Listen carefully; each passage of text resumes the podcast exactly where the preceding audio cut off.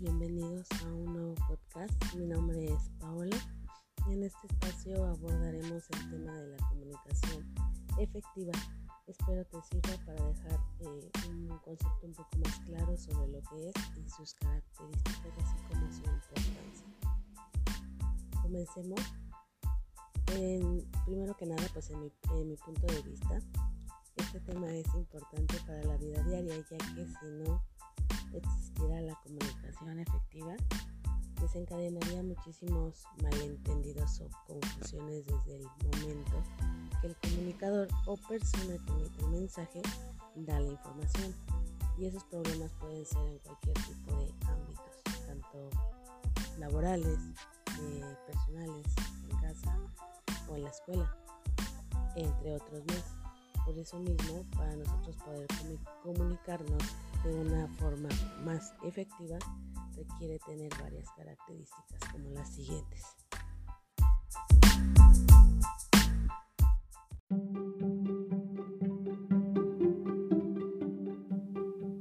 Bueno, las características que tiene que tener una comunicación efectiva, primero que nada es tener claridad en el mensaje. Eh, segundo, la información o mensaje que se, que se da eh, debe ser precisa y completa.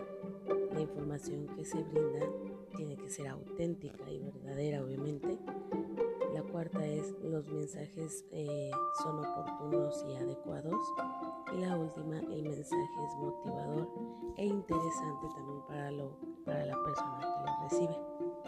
Un ejemplo también muy simple sobre la comunicación efectiva es el, el trabajo. Pues en, el, trabajo sería que para que el líder o, jefe gerente logre eh, acercarse o tener esa comunicación con sus empleados, debe romper hasta cierto punto esa barrera de empleado-jefe e integrar a su equipo, ya sea por alguna actividad fuera o dentro del trabajo.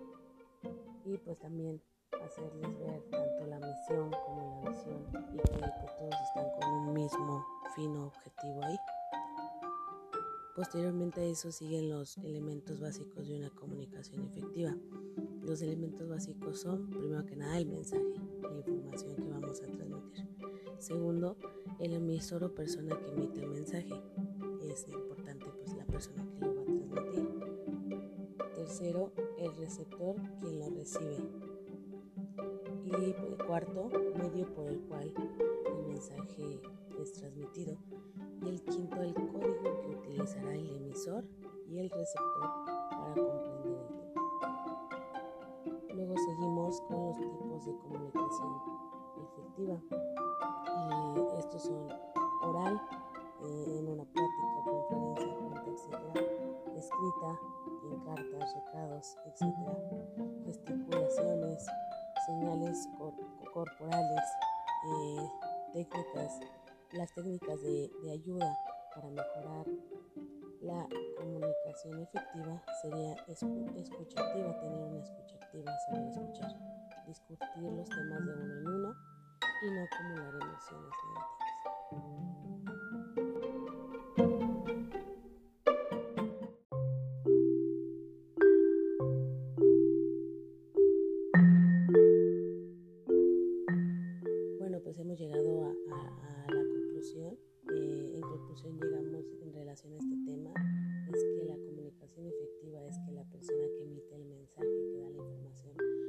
De una forma clara, directa y que no quede lugar a lo que son dudas o confusiones. Entonces, básicamente eso es la comunicación efectiva. Entonces, espero eh, que en verdad les haya servido este, este podcast, esta información que yo les puedo proporcionar. Y pues eh, nos, nos seguiremos viendo en el siguiente podcast. Que sigan pasando una excelente día, tarde